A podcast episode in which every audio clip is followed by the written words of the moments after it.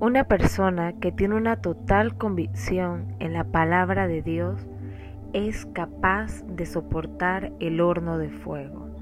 Sadrach, Mesach y Abednego a la puerta del horno no fueron perturbados y su fe fue inalterable, porque su convicción en Dios era más fuerte que la prueba que aparentemente acabaría con sus vidas. Si tu vida dependiera solo de arrodillarte ante una estatua de oro o quemarte vivo en un horno, ¿qué harías? ¿Responderían tus ganas de vivir o tus ganas de serle fiel a Dios? Dirías que es un ejemplo muy drástico, pero ellos respondieron, no es necesario que te respondamos este asunto. He aquí, nuestro Dios puede librarnos de este fuego ardiendo y de tu mano, oh Rey, nos librará. Y si no sepas, oh Rey, que no serviremos a tus dioses, ni tampoco adoraremos la estatua que has levantado. Daniel 3, 16 al 18.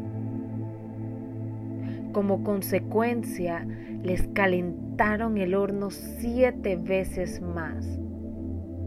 Te inclinarías ante los placeres del mundo, ante el pecado, ante ídolos, ante la inmoralidad, ante la vanidad, ante la avaricia, ante el sistema, solo para ser aceptado y no ser echado en el horno de fuego de la burla o del rechazo. O te paras firme en tus convicciones y decides serle fiel a Dios. Dios los sacó ilesos, ni un pelo fue quemado de estos tres fieles amigos. Y dijo, y, le di, y él dijo, He aquí, yo veo cuatro varones sueltos que se pasean en medio del fuego sin sufrir ningún daño, y el aspecto del cuarto es semejante al Hijo de los dioses. Daniel 3:25. Dios los preservó a causa de su fidelidad, y todo el reino por decreto del rey tuvieron respeto al Dios de estos tres amigos. Vivimos en tiempos que hablar de Dios es locura y que inclinarse ante cualquier ideología es más válido que tener fe a un Dios que no pueden ver. Pero si te mantienes resistiendo y fiel, Él preservará tu vida y serás coronado con la vida eterna, y muchos creerán a causa de tu testimonio. ¿Tienes convicción en la palabra de Dios?